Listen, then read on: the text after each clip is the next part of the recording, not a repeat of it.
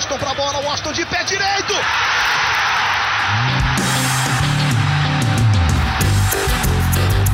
Está entrando no ar o podcast. Sabe de quem? Do Do Flusão, do tricolor das Laranjeiras. É o GE Fluminense.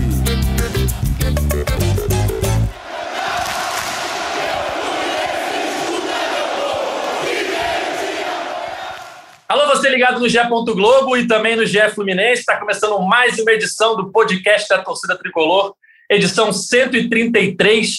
Eu sou Edgar Maciel de Sá. A gente vai falar muito sobre a derrota para o Bragantino por 2 a 1 mas também a classificação do Fluminense para as oitavas de final da Copa do Brasil. Mais um jogo em que o Fluminense é, acabou jogando mal no segundo tempo, né? já havia sido assim contra o Cuiabá, mas o resultado, apesar da derrota, foi bom para o Fluminense, já que o Fluminense havia vencido por 2 a 0 no Maracanã e com esse 2 a 1 em Bragança Paulista, o tricolor garantiu a sua vaga na próxima fase da competição nacional. Para conversar sobre esse e vários assuntos, eu chamo aqui o nosso comentarista preferido, o mais pedido da torcida tricolor no Twitter, Cauê Rademacher. Salve Edgar, salve amigos. Foi um sufoco desnecessário, segundo tempo bem ruim do, do Fluminense, depois de abrir 3 a 0 no, no agregado. Espero que o Roger tire lições, senão a caminhada rumo ao bicampeonato mundial vai, vai ser penosa. Tem que tirar lição já para domingo, né? O Fluminense volta a enfrentar o Bragantino mais uma vez em Bragança Paulista, mas agora pelo Campeonato Brasileiro. Vamos continuar nossa escalação do dia. Setorista do Fluminense no GE. Globo, Paulinha Carvalho, tudo bem, Paulinha? Bem, Ed, tudo bem, Cal? É, tô com o nessa, né? Achei que o sufoco ali desnecessário no fim, a gente vai falar sobre isso. Acho que as substituições do Roger não estão mantendo o nível do time, né? O Fluminense fez um bom primeiro tempo ontem contra o Bragantino, conseguiu, não sofreu, né? O Bragantino teve mais a bola, mas o Fluminense não sofreu, chegou com perigo ali com o Biel, depois com o Martinelli, e o segundo tempo acabou desandando muito no finalzinho, tomou esse sufoco. Fechando nossa formação nessa quinta-feira de manhã, Sharon Praz, do site Saudações Tricolores. Tudo bem, Sharon? Tudo bem, pessoal. Prazer estar aqui de novo. É, sobre a partida de ontem, né? Marco Felipe foi melhor em campo e eu acho que isso já diz muito sobre o Fluminense, enfim, a forma de jogar e o sufoco que o time levou. Como a Sharon falou, é, essa classificação do Fluminense passa, eu acho, pela regularidade nos 180 minutos, né? No geral, o Fluminense, é, na minha opinião, foi melhor que o Bragantino e também muito pelas mãos do Marcos Felipe. Já havia feito uma defesaça no finalzinho do jogo no Maracanã, garantindo aquele 2 a 0 E ontem, lá em Bragança Paulista, fez pelo menos quatro intervenções assim sensacionais. Um chute fora da área no, no finalzinho do primeiro tempo, que ele salva o Fluminense. No segundo tempo, é, um jogador do Bragantino sai na cara do gol. Acabou sendo dado impedimento, mas ele também salva o Fluminense. Depois faz uma defesa ali na pequena área. O cara já ele já se antecipa e já se joga no lado onde a bola iria antes mesmo do chute. No gol, no segundo gol do Bragantino, ele também salva uma bola queima-roupa.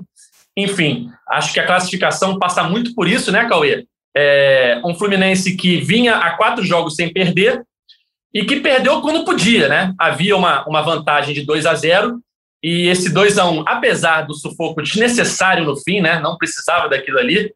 O Fluminense conseguiu a sua classificação e segue vivo na Copa do Brasil. Cauê, suas observações sobre essa atuação do Fluminense contra o Bragantino.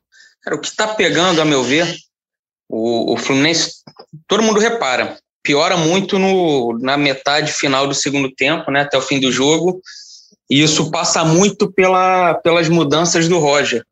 O Luiz Henrique e o Kaique têm entrado mal, os dois, em vários jogos já. E o ritmo cai, porque o Caio Paulista e o Gabriel Teixeira têm sido dois dos melhores jogadores do time. Morrem, cansam, porque é uma função extremamente desgastante. Então, todo jogo o Roger sabe que vai ter que tirar os dois. E as opções ali, o Luiz Henrique e o Kaique têm entrado mal. O Kaique está parecendo muito sem confiança. Contra o Cuiabá, ele pegou duas bolas no mano a mano, tentou driblar, foi desarmado. Ontem nem arriscou drible, só tocando para o lado. O Luiz Henrique mal também, se atrapalhando. Então aí o time perde aquele desafogo para continuar atacando e começa a tomar pressão. Tomou do Cuiabá, ah, foi um jogo 11 horas da manhã e tal, o time cansou. Mas ontem, pô, o Fluminense faz 1 a 0 abre 3 a 0 né? no, somando os dois jogos, aí, aí leva dois gols e termina no sufoco. David Braz entrando para tirar a bola de cabeça. Essas substituições aí, o Roger tem que começar a mexer nelas, porque tá ficando previsível o time também. Todo mundo sabe como. Todo mundo está começando a manjar a forma de jogar do Fluminense. E o Roger vai precisar começar a ter alternativa. Porque senão todo mundo sabe até as mexidas que ele vai fazer. Fica fácil para o adversário. Paulinho, o jogo parecia controlado, né? Depois, depois que o Fluminense abriu 3 a 0 no geral, no gol do Nenê, parecia que era só tocar a bola para o lado e esperar o apito final. Mas aí veio ali o, o, ímpeto do Bragantino no final, né? aquela pressão normal, você jogando fora de casa. O time adversário é, em desvantagem precisava atacar, colocaram um centroavante ali, o Hurtado, e vieram para cima do Fluminense. E o Fluminense não soube é, controlar mais o jogo, né? Tomou um gol também numa desatenção naquele primeiro gol do Bragantino, né? Eu ia falar exatamente isso, né? O Fluminense faz gol aos 15, com o Nenê é um golaço, inclusive, acho que vale citar. Eu adoro gol de falta, então eu achei um golaço ontem do, do Nenê. E logo, sete minutos depois, sofre esse gol do Hurtado numa desatenção. Ali o jogo muda, né? Porque o Bragantino se coloca, acha que tem alguma esperança, óbvio, e teve de fato, conseguiu ainda chegar ao segundo gol nos 42 minutos. E eu tô muito com o Cauê nessa, assim, eu acho que o Roger precisa pensar muito em alternativas e mais criatividade aí nas substituições, porque são se, sempre as mesmas peças por peças e a mesma ordem, se a gente parar pra ver, né? A gente já sabe que 10, 12 minutos o Fred vai sair para entrar o Abel, e eu não tô discordando, acho que até uma substituição que faz até mais sentido, né? que menos atrapalha o Fluminense nesse sentido, centroavante por centroavante, o Fred cansa, e a gente sabe quase o tempo, então assim, já tem um protocolo todo sendo seguido pelo Roger. Acho que ele demora a mexer ontem, acho que ele deixou mais uma vez o Nenê muito tempo em campo. O Nenê foi importante. Não achei que o Nenê jogou tão mal assim que nem o Twitter é, descascou. Achei que foi importante não só pelo gol da bola parada, mas assim, tentou prender a bola, fazer alguma coisa ali assim, conseguiu se movimentar ainda um pouco mais do que o costume ali de esquerda para direita, enfim, apareceu tanto na, na, não ficou tão encaixotado ali na ponta esquerda, no segundo tempo ainda apareceu na ponta direita. É, mas assim, também não deixaria o Nenê num jogo tão acelerado daqueles, o Nenê com quase 40 anos, estava mais conseguindo correr no final, teria trocado antes e acho que pensar em soluções. Kaique não tem entrado bem, Luiz Henrique, para mim, tem entrado muito mal. Acho que ele não faz uma temporada boa de 2021. Eu gosto dele, achei que ele fez um bom ano de 2020 ali quando ele surge, aparece da base. Mas agora eu acho que eu não estou lembrado de quase nenhum jogo que ele foi bem esse ano. Então acho que pensar em outras alternativas ali, e até no meio de campo, assim, sabe? Porque a gente é, só troca ali na frente e o Fluminense está perdendo muito em recomposição, porque como também o Cauê falou, a função tática do, do Biel e do Caio Paulista é, é assim, eles saem esgotados porque não tem como ser diferente, eles voltam muito para recompor ali, o Fluminense é muito compacto quando eles estão inteiros, quando eles saem ou quando eles perdem o gás, o Fluminense começa a ficar bem mais desorganizado. E aí Iago e Martinelli, que estão bem, o Iago então está muito bem, começam a ficar muito sobrecarregados ali no meio de, no, no meio de campo, e a defesa começa a ficar exposta também. Acho que foi um sufoco desnecessário, mas assim, até a gente parando para pensar, foram quatro tempos, né? Eu acho que o Fluminense foi superior em três deles. Eu não acho que o Fluminense não merecia essa classificação, que foi uma sorte, que foi um sufoco assim. Achei que no Maracanã o primeiro tempo foi equilibrado, mas o Fluminense teve mais volume. No segundo tempo jogou muito melhor, chegou ao 2 a 0 No primeiro tempo ontem, é, o Fluminense, mais uma vez, é a estratégia do Fluminense, né? Deixa o time jogar, tenta aproveitar o contra-ataque, a falha adversária chegou com mais perigo do que o Bragantino, que só tentava arriscar de longe, não estava conseguindo furar o bloqueio da defesa do Fluminense. Aí o segundo tempo já foi, já foi diferente, o Fluminense realmente caiu bastante de produção, só conseguiu, acho que se eu não me engano, só assustou ali no gol do Nenê, de fato, com a bola parada, né? Não estou lembrando de nenhuma outra chance do Fluminense de criatividade ali no, no segundo tempo. Mas eu acho o saldo, assim, não sei se eu acho que eu vou bem contra o pessoal em geral, mas eu acho o saldo dessa partida contra o Bragantino, eu não acho, eu acho satisfatório, assim, é é jogo de Copa do Brasil, gente. É, a gente viu vários times grandes aí caindo para times muito menores até que o, o, Bragantino. Com todo respeito ao Bragantino, inclusive o Bragantino tem um bom time, muito organizado. Era o adversário mais difícil. Então acho que é mais, eu vejo mais motivos para comemorar do que para a gente reclamar de fato da classificação. Fora aí o Cascalho, 2 milhões e 700 mil aí para o Fluminense. Como a Paulinha falou, era o adversário mais difícil que o Fluminense podia enfrentar nessa fase ali, né, do sorteio é, pegou logo o Bragantino, um time de Série A e que vem é, tendo boas atuações, né? Ano passado fez uma boa Série A. Esse ano começou bem de novo, Charon. Como é que ficou o coração tricolor naqueles minutos finais ali, né? Parecia tudo bem encaminhado, com 3 a 0 no agregado. E numa noite em que grandes clubes foram eliminados da Copa do Brasil, né? Palmeiras, Corinthians, Cruzeiro, o Fluminense deu o seu sustinho tradicional, né? Pois é, é infelizmente tradicional. É, o coração do torcedor quase que não ficou, né? Naquele final ali de jogo, o desespero estava grande, porque a gente conhece o Fluminense, essa cena de sofrer gol no final do jogo é, e complicar resultados, jogos que não eram para ser complicados, é, é, apesar da boa partida do Bragantino, foram para cima. É, enfim, eu acho que se o Claudinho tivesse em campo era outra coisa, o Bragantino teria passado. Né? Se o Fluminense jogasse como jogou e tivesse o Claudinho em campo, era outro jogo, com certeza. E, é, é mas assim, pegando o apanhado de tudo aí, um pouco que vocês falaram, acho que no, é, no intervalo o Martinelli fala né, que a estratégia do Fluminense era essa, jogar no contra-ataque. E para e, assim, que o Fluminense se propôs, né, foi parcialmente bem, porque se defendeu bem no primeiro tempo, né, conseguiu sair ele sem tomar gol, mas abriu mão de atacar. Tanto é que só foi chegar, passar, passar do meio de campo com a bola, bem ali no, assim, na segunda metade do, do primeiro tempo, mais para o final, com uma chance à esquerda do Biel, ali pela esquerda, que ele aparece sozinho e acaba chutando para fora. É, então, assim, foi parcialmente positivo esse primeiro tempo, conseguiu sair sem tomar gol, acho que a ideia era essa, o Fluminense entrou com o regulamento debaixo do braço, eu tenho a vantagem, vou jogar com a vantagem, e é isso, mas tem muitas críticas a serem feitas, né, a essa retranca do, do Roger Machado de ontem.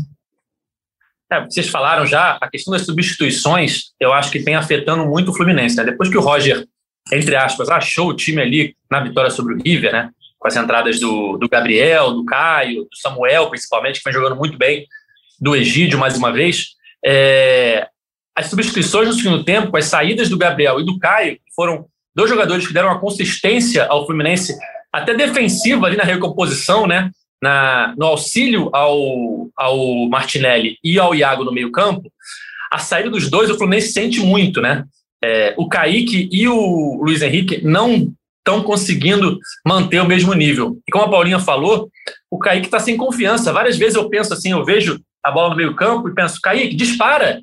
Você tem habilidade, você tem velocidade. Corre com a bola ou sem a bola para receber ou para passar pelo adversário. Ele normalmente ele para, Cauê, e toca para trás, e toca para o meio campo, e não tem aquela aquele ímpeto de disparar, de talvez entrar na área e tentar um drible, sofrer um pênalti, ou conseguir passar pelo marcador. E aí está faltando isso no segundo tempo. Ontem ficou aquele desespero de chutão para frente e o Abel não estava conseguindo ganhar as bolas. E eu me lembrei muito daquele Fluminense Santa Fé no Maracanã, que o Santa Fé vencia por 2 a 1 e o Fluminense precisava fazer o gol, e o Fluminense não conseguia atacar, o Fluminense não teve uma grande chance. O Santa Fé controlava, ficava com a bola, tocava para trás, ficava para frente, atacava. Júnior Barranquilha, não? Júnior Barranquilha, não? Júnior Barranquilha, perdão, 2 a 1 isso. E o Fluminense não conseguia atacar, não conseguia fazer a pressão. Só que quando é o contrário, o Fluminense sempre sofre essa pressão, né, Cauê? Isso. O, o Kaique está me lembrando um pouco o João Pedro. Quando o João Pedro começou, começou bem, metendo gol pra caramba, e de repente parou de fazer gol, começou a perder os gols, e você viu o João Pedro completamente sem confiança. Foi barrado, entrava, entrava mal. Ainda tem tempo até o muito tempo até o fim do ano, muitos jogos para ele recuperar. Mas tá me lembrando um pouco isso, que ele era para ser um desafogo, né? Pegar o outro time mais cansado, levar o time para frente, tem velocidade, tem drible e tá, tá me lembrando muito o João Pedro. Uma coisa do Roger que eu queria falar, o Roger demorou muito para achar uma forma do Fluminense jogar, né? Só foi encontrar isso naquele jogo contra o River depois de perder a, a final para o Flamengo sem jogar nada naquele, naquele jogo. E aí ele achou o time. Agora, a função dele é achar alternativa para fazer esse time continuar jogando e, e, que as substituições comecem a surtir efeito. Substituição não só durante o jogo, ou se tiver que mexer peça. O que a, a, acho que a Paula falou, o Fred jogou mal ontem, é o segundo jogo que o Fred joga mal, contra o Cuiabá também. Achei o Fred muito mal ontem. Fred precisa, de repente, de um descanso aí de uma semana sem jogar. É, o Roger tem que começar a, a tentar alternativa, porque está ficando muito manjado. Senão, daqui a pouco, o Fluminense vai ter esse jeito de jogar. É um jeito consistente, não levou grande susto no primeiro tempo, mas no segundo a coisa começa a desmoronar. Se ele não acertar isso, não tiver alternativa, não, não pensar no outro jeito, até substituindo o Nenê, né? Porque o Nenê fez gol ontem, que agora, ah, não, agora o Nenê é intocável, tá vendo? O Nenê fez o gol de falta, temos que deixar o Nenê. Tem, tem que buscar alternativa. A gente falou isso várias vezes aqui. alguém, puxa um Gabriel Teixeira pelo meio, mas aí também os que estão pelo lado tão mal, faz um 4-4-2, faz, faz alguma coisa, mas tem que, tem que encontrar uma alternativa para esse time não ser manjado e começar a ser derrotado. Tem muita mensagem aqui no Twitter falando justamente sobre isso, Cauê, sobre as alternativas. É, o Igor Dias mandou para a gente aqui. O que vocês acham de novas opções para as substituições nas pontas, já que Kaique e Luiz Henrique não estão entrando bem?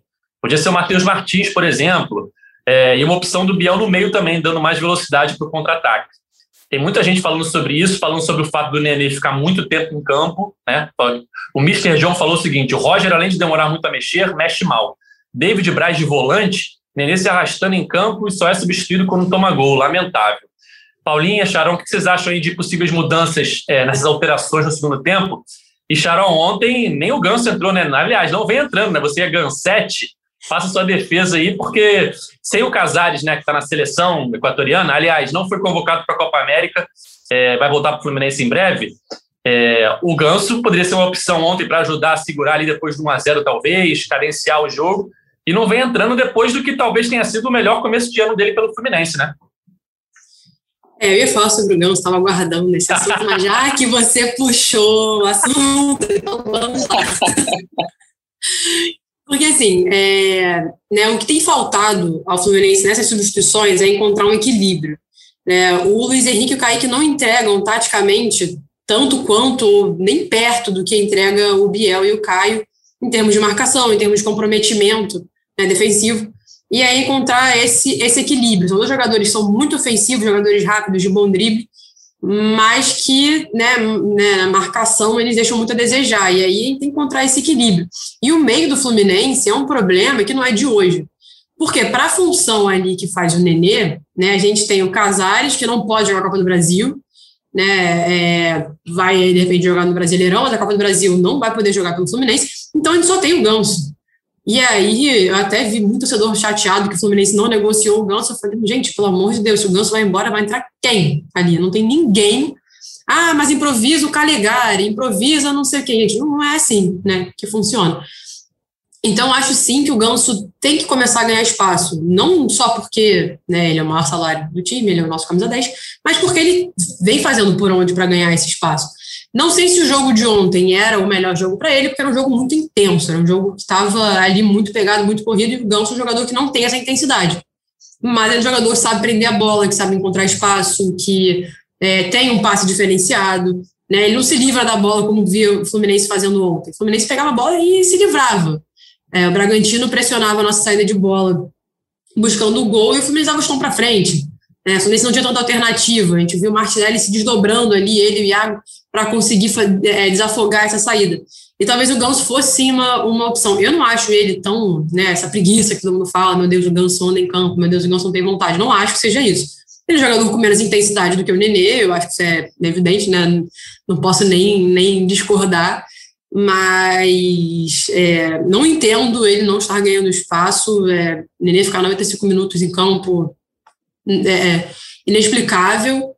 E, mas o Fluminense precisa desse equilíbrio, falta equilíbrio, né? Porque o Fluminense tem peças para substituir, mas as peças não estão entregando tanto é, quanto as peças estão no time titular. E aí, o Roger ter demorado a encontrar o time, como vocês falaram, passou muito pela fase dos jogadores, né? A gente teve uma fase absurda do Kaique no início da temporada, é, e aí a gente veio o Caio atropelando, pedindo passagem, o Biel a mesma coisa. Então, acho que essa dupla de pontas aí, no momento que, que é o Biel e o, e o Caio, pode ser que para próximo, os próximos jogos aí a gente tenha o Kaique voltando a jogar bem, né? a gente tem, enfim, é, surpresas. Acho que pode ser por aí. Aliás, o Caio Paulista ontem, mais uma vez, muito bem, é, mantendo a bola no ataque. Ele e o Biel, ele mantém muito bem a bola lá na frente. É, o Caio conseguindo dominar vários chutões, ficando com a bola, dando sequência à jogada, Paulinha. O gol começa num. E... Foi mal, o gol começa na jogadaça dele, né? Do Caio. Até é. falta do Caio. Um drible, um drible de corpo ali na, Acho que na ponta. Faz o giro e, e sai, sai jogando, é. né? Ah, e só um complemento, Valente, eu falar do Luiz Henrique, ele fez uma boa partida no jogo, que foi a estreia contra o Rivers na Libertadores, que ele jogou muito, todo mundo achou que agora ia, e não foi. E, só que quando o Caio sai, Paulinha, fica essa. Se Deus nos acuda, né? Ele é o jogador que melhor prende a bola na frente. Quais seriam as opções? Porque o Roger já falou ontem na, na, na, na coletiva de imprensa, em nenhum momento eu vou considerar a opinião do torcedor. Eu acho que ele está certo. Se ele for ficar opinião, é, ouvindo o torcedor, primeiro que se o Fluminense ouvisse o torcedor, o Rocha estava demitido, o Odaí já tinha caído ano passado, enfim. Tinha mudado um monte de coisa e o Fluminense não estaria onde está hoje. E se ele ficar ouvindo o torcedor agora, ele vai fazer um monte de mudança que vai prejudicar mais do que beneficiar o time. Mas o que, que dá para fazer aí nessa questão de Nenê jogando muito tempo, Kaique e Luiz Henrique não entrando muito bem? O que, que você faria nessa, nessas mexidas que o Roger tem feito, mas não tem dado certo?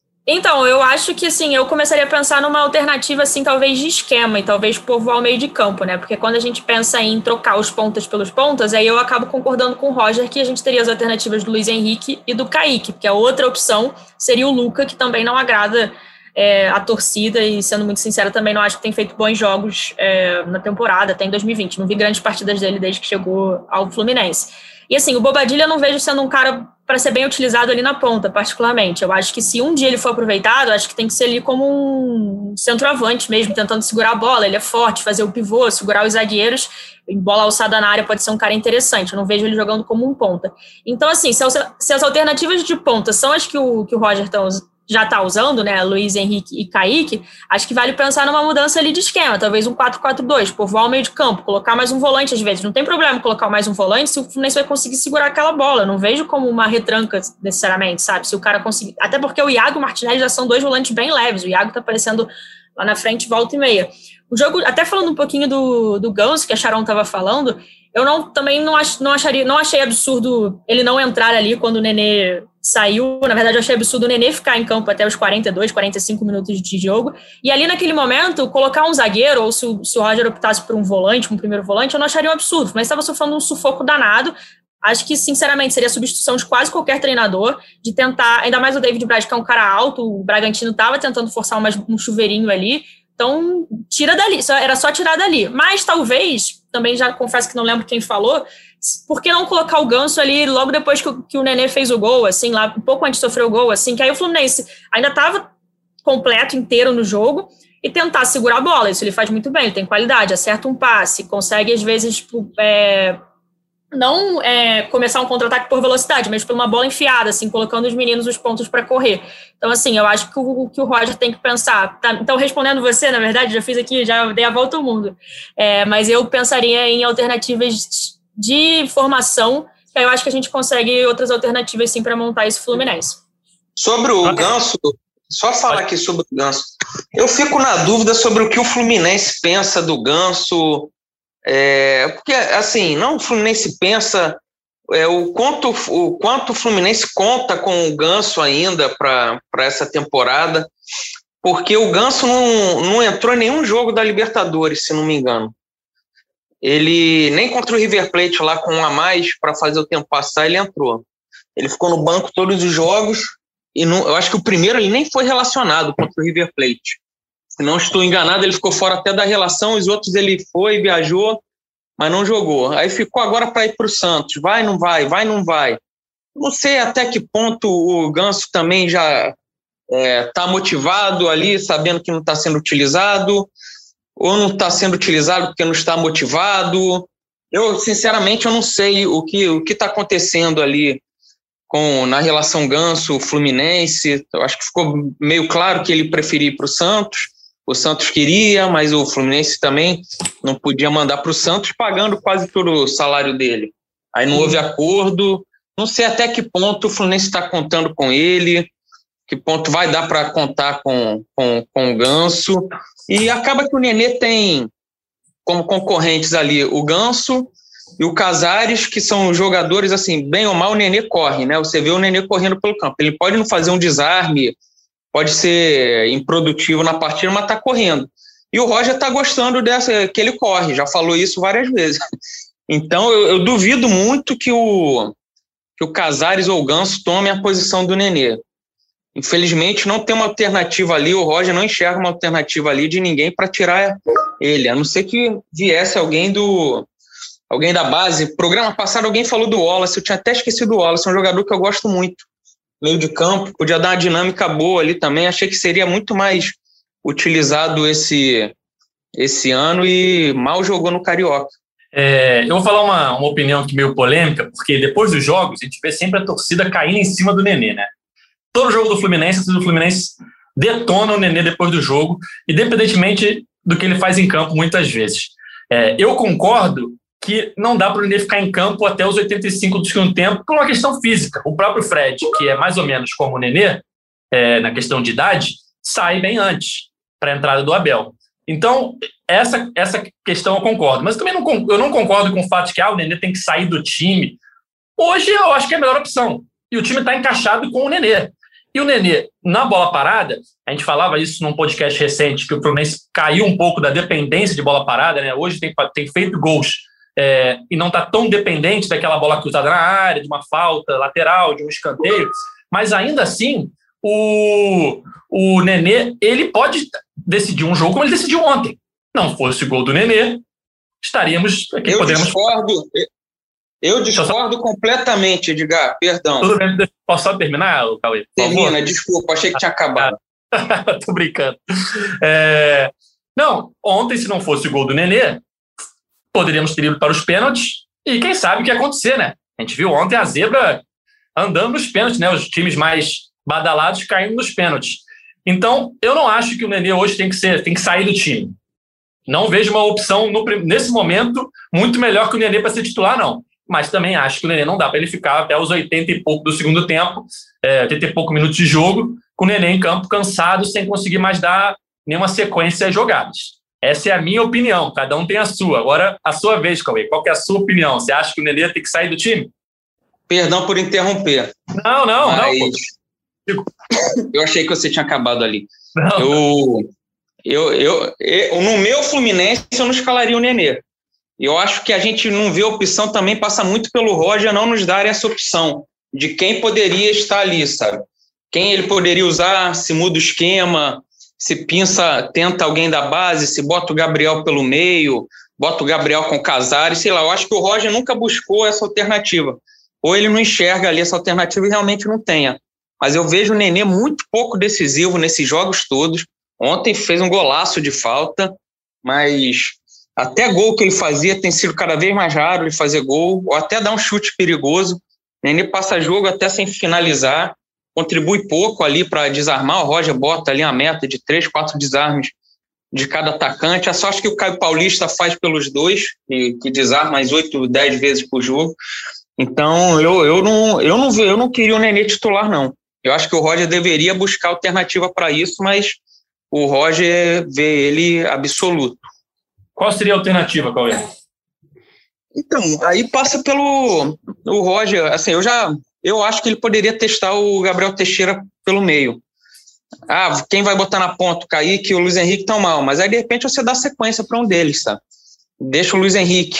O problema é que o Luiz Henrique ele joga melhor pela direita. Todo mundo joga melhor pela direita, né? Que é onde o Caio Paulista tá, tá, tá reinando agora.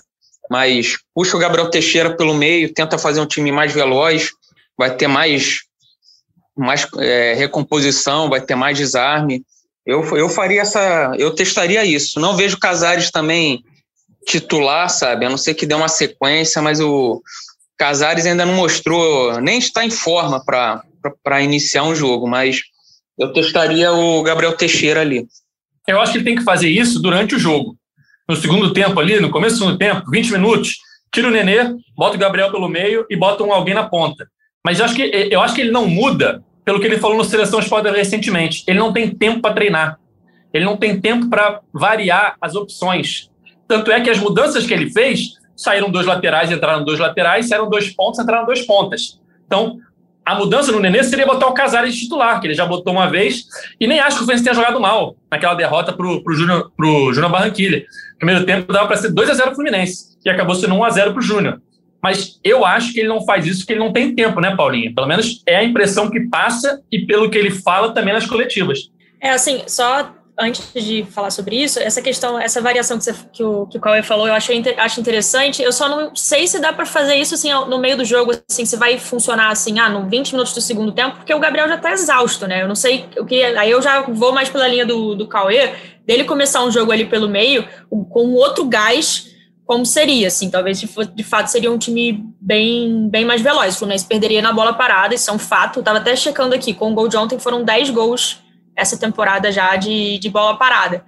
E o Fluminense, se eu não me engano, marcou 40. Então, um quarto aí dos gols é, foram de bola parada em 2021. Continua sendo uma arma forte do, do Fluminense, mas de fato o Fluminense ficar refém disso é, é complicado. Essa questão de tempo para treinar está sendo osso assim, para o Fluminense, porque desde que quando começou ali a fase de grupos da, da Libertadores, o Fluminense já não tem uma semana inteira para treinar. Foram, se eu não me engano, foram sete, oito jogos em maio. E agora junho já começou com tudo. E agora o campeonato não vai ter, né? Libertadores é só 13 e 20 de julho.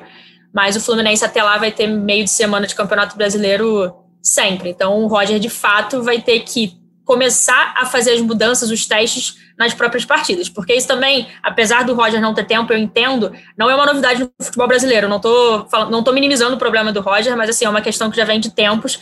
Então, ano passado, eu lembro do Dair fazendo testes nas partidas, ele mesmo reclamava e fazia nas partidas, e talvez o Roger tenha que começar a pensar nisso. E eu já pensaria para o jogo de domingo agora, que é de novo contra o Bragantino, né? O Fluminense vai enfrentar o Bragantino pela Copa do Bra... Desculpa, pelo Brasileiro domingo, 8 e meia da noite, de novo em Bragança.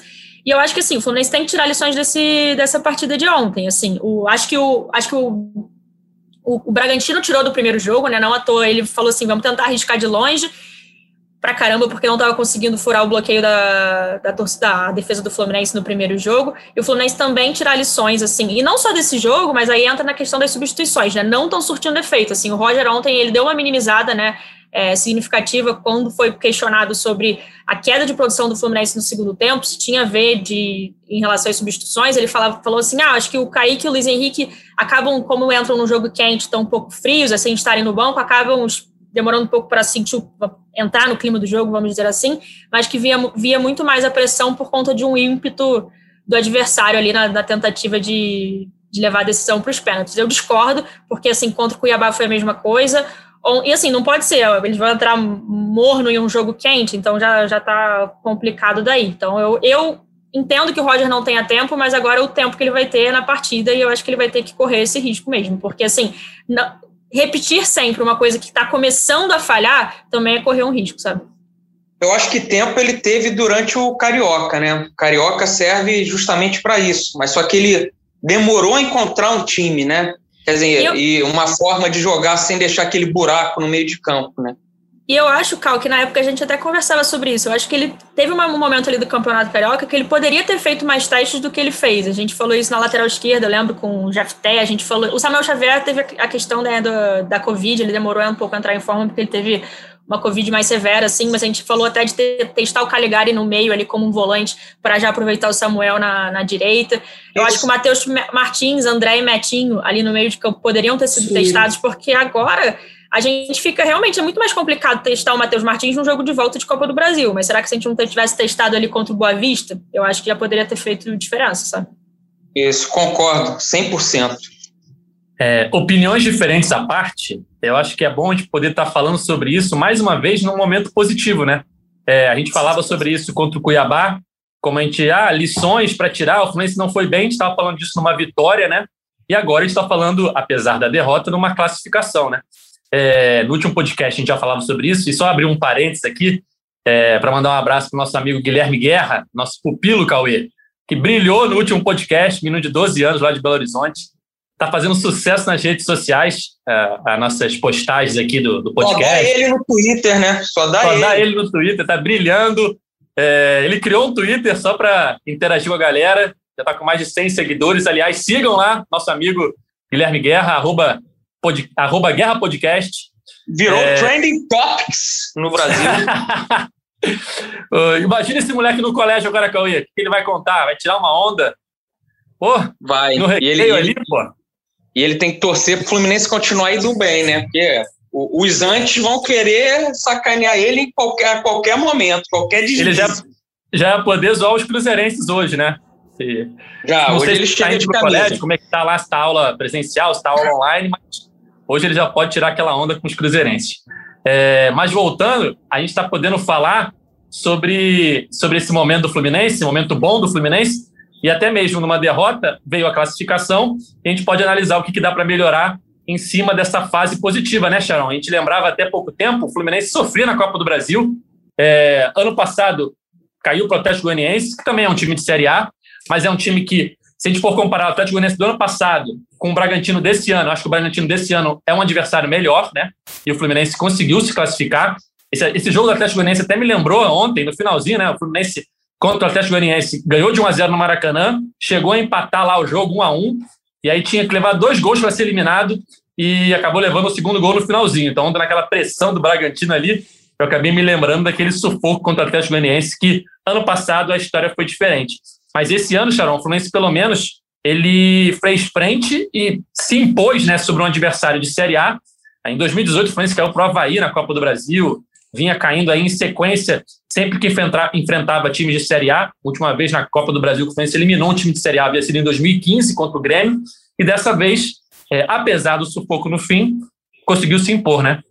É, um tabu aí de seis anos, né, sem conseguir eliminar um time de Série A na Copa do Brasil, finalmente isso acabou. É, ano passado, cara, contra o Atlético Goianiense, né, foi um jogo, foi um, foram dois jogos, assim, eu diria que até atípicos. O Fluminense ganha de 1 a 0 com um gol contra o Maracanã, né, não teve nem a competência de fazer o gol, e aí no jogo de volta é eliminado com um monte de falha do Muriel, acho que Egídio também fez besteira, foi um, assim, né, é horrível, jogo para se esquecer, e aí, sendo contra o Bragantino, o Fluminense se impõe. Aliás, lembrando que o Atlético Goianiense, ano passado, foi campeão carioca, né? Porque ganharam de todos no Campeonato Brasileiro, então isso me deixou menos triste, confesso. Mas é, foi um pouco de um consolo. É, mas feliz por ver essa mudança de postura do Fluminense, né? E é, essa falta de variação que vocês falaram é algo que a torcida critica muito isso desde o Odair, né? Que era muito engessado ali naquele 4-3-3, só podia ser isso. E na época a gente não tinha pontas de qualidade para fazer o 4-3-3, a gente não tinha as peças. Esse ano a gente já tem as peças, beleza. Mas dentro do que o Roger tem, ele tem um elenco bem, é, bem robusto, né? ele tem um elenco equilibrado, ele tem um elenco com boas peças, ele pode fazer essas alterações. E aí eu concordo com que, o que vocês falaram, o Paulinho falou que o Carioca era um lugar de se testar. Era o melhor lugar para se testar. Tudo bem, eu queria ganhar o Carioca, o Fluminense não ganhou o estadual há muito tempo. Tudo bem, eu entendo. Agora, tinham jogos que o Fluminense poderia ter testado. Né, o Metinho, gente, que é um, né, esse jogador tão promissor, com tanto potencial, por que ele não foi usado no Carioca? O André, né, ontem a gente viu é, o Nenê saindo para a entrada de um, de um zagueiro que ia fazer o papel de volante. Tudo bem que o David Braz tem a questão da altura, não sei quanto é que o André mede, e de fato o Bragantino ontem estava colocando muita bola na área e estava encontrando espaço. Né? Cabeceou ali umas duas, três bolas seguidas para fora, é, quando não parava no Marcos Felipe. É, então, assim, o Fluminense tem essa dependência né, de, também de bola aérea, mas ontem teve a dificuldade por, pelo Bragantino ter uma zaga muito alta, ter um time alto. Então, né, o André é um jogador que poderia fazer essa função, ele é um primeiro volante.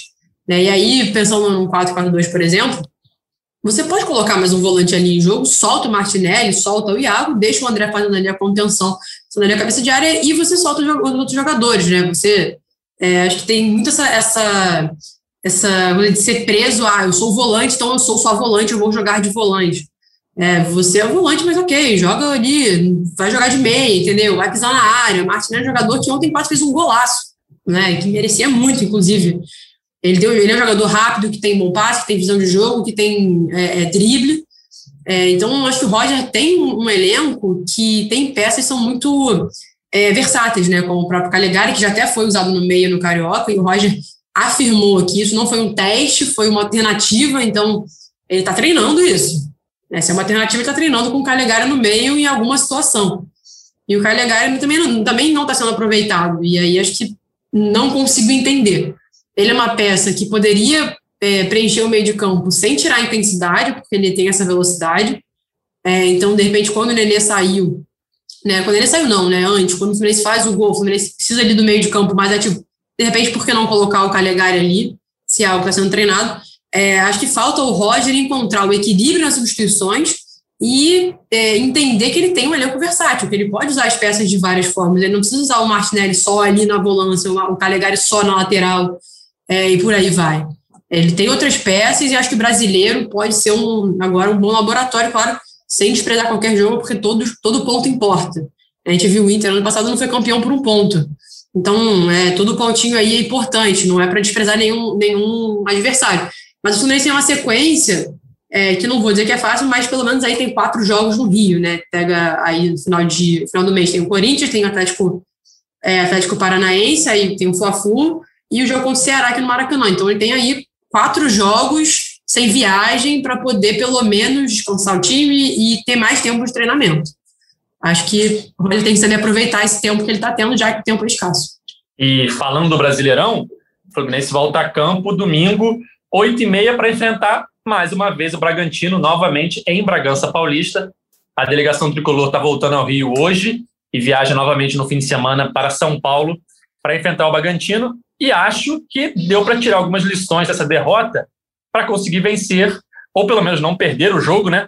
Lá em Bragança Paulista no fim de semana. Eu vi muita gente brincando no Twitter. O Fluminense perdeu quando podia perder, né? Já que tinha vantagem na Copa do Brasil, para poder vencer domingo o Bragantino, Cauê. É, que lições você tira para esse jogo é, do Campeonato Brasileiro? Eu acho que a, a, atuação do Fluminense ontem contra esse Bragantino fora de casa mostrou que não dá para Nenê e Fred é, talvez serem titulares juntos. O Fluminense tem que ter um time um pouco mais rápido para bater de frente com o Bragantino e criar mais chances, né? Que eu acho que o principal problema ontem foi criar chances, porque na defesa o Fluminense até sofreu pouco, foi mais na pressão do final do jogo ali, na desatenção do primeiro gol. Mas o Fluminense criou muito pouco, né? E vai precisar criar mais para vencer no domingo. Esse jogo domingo tem tudo para ser muito mais difícil. Primeiro que o Claudinho volta. E é lógico que o Nino volta também, mas vamos, vamos, vamos ser claro entre nós aqui o Fluminense saiu numa vantagem aí de entre Nino e Claudinho. O Fluminense consegue substituir melhor ali por um ou dois jogos, tendo o esquema ajustado, do que o, o Bragantino perdendo o Claudinho. Isso aí foi bom para o Fluminense.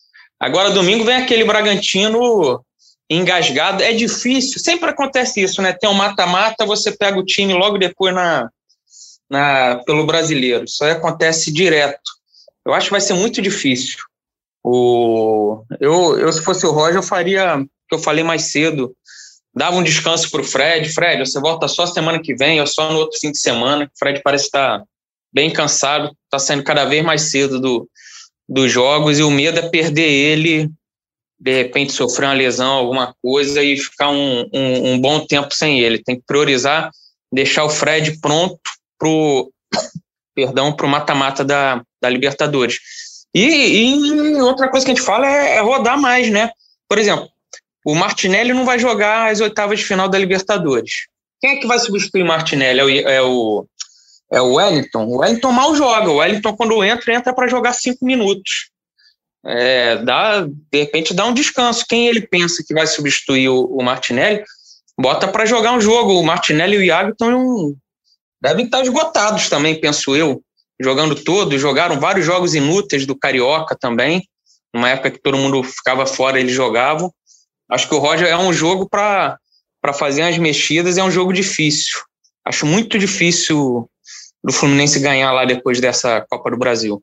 Aliás, o Fluminense nunca venceu jogando lá, jogando em Bragança Paulista, enfrentando o Bragantino fora de casa. Ontem foi o quinto jogo e mais uma vez, Paulinha Charão, o Fluminense não conseguiu a vitória. O que vocês esperam dessa partida aí? O Fluminense está invicto no Campeonato Brasileiro ainda, mas vai ser um adversário bem difícil, né? Ano passado o Fluminense perdeu também em Bragança Paulista e não consegue os resultados, não consegue vencer o Bragantino fora de casa. O que vocês estão esperando para esse jogo? Ah, jogo muito difícil. Como a Charão falou bem no início do podcast, acho que a ausência do Claudinho favoreceu muito o Fluminense e ele volta, né? Então é um baita reforço aí para o Bragantino. É... Espero que o Roger e os próprios jogadores tenham tirado lições, mas de fato também tem méritos aí totais do, do, time do Bragantino, é muito organizado, tem boas peças. É, espero um jogo bem complicado, assim. Eu não acho que uma derrota seria ah, motivo de pânico, não, assim, até penso, óbvio que o ideal é que o Fluminense consiga pontuar, acho que o empate seria, fazer qualquer ponto também seria excelente, mas não, não vejo uma derrota como um pânico, mas e acho que muito, vai passar também muito de como o Fluminense vai jogar, mas uma coisa que eu concordo 100% com o Cauê, assim, eu pouparia o Fred, eu jogaria sem Fred e Nenê, sendo sincera, no domingo. É, achando, eles estão jogando, estão numa pegada batida direta, assim. É, aí acho que assim, não, o Fred tem que ser preservado né, para o jogo contra o Cerro. Tá, ele está esgotado.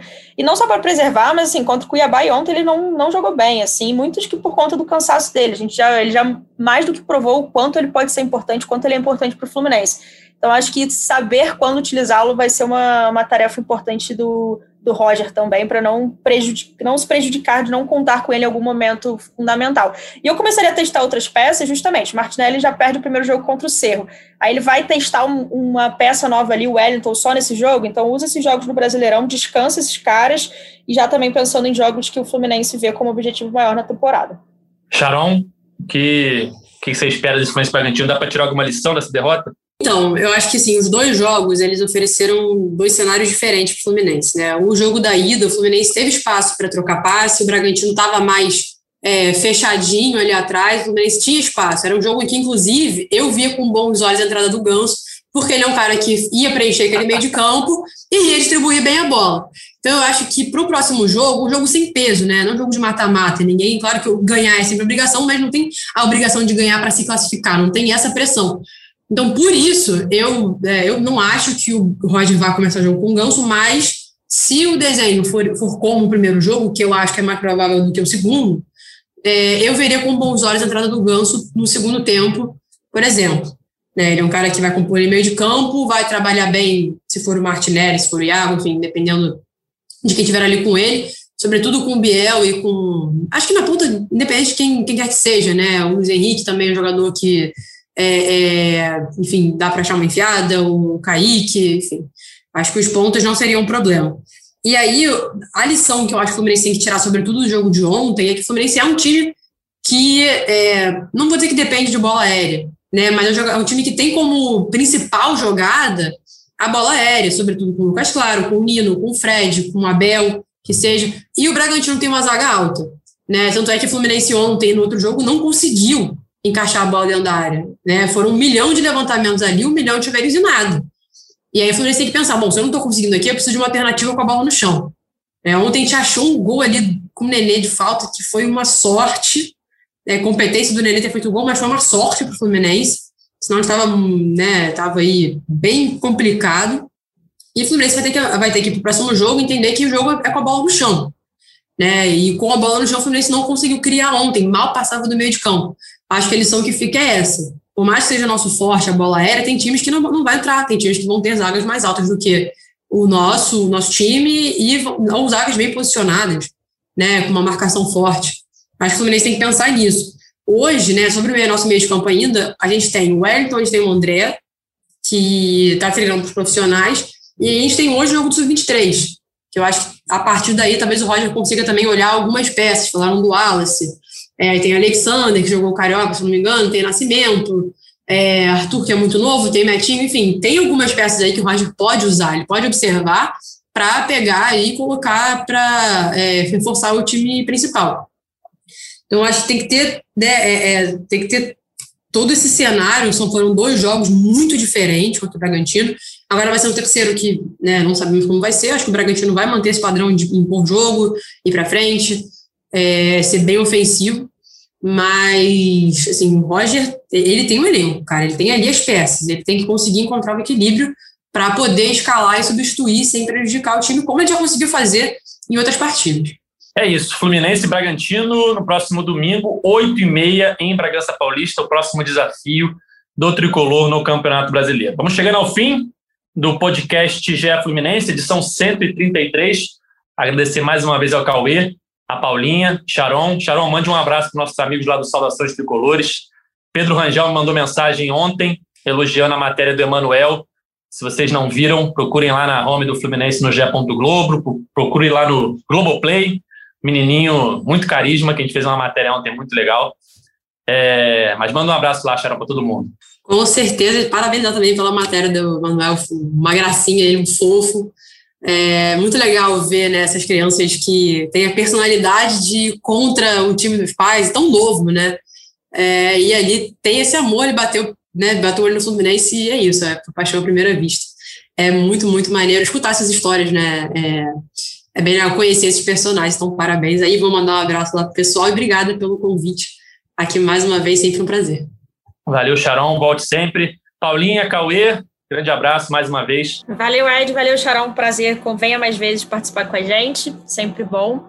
E vamos. Acho que a gente falou, criticou muito, assim, né? Acho que foram críticas construtivas, mas também lembrar que o momento do Fluminense de fato é bom. Eu acho que a gente. acho que o Fluminense está aumentando o sarrafo, acho que isso é importante, porque a gente antigamente vinha aqui, ah, o Fluminense tem que mexer e era só derrota, era só eliminação. Então a gente está dando aqui sugestões, pitacos, críticas para o Fluminense continuar avançando e indo bem na, na temporada. Acho que a temporada, temporada até agora é bastante satisfatória também. Valeu, galera!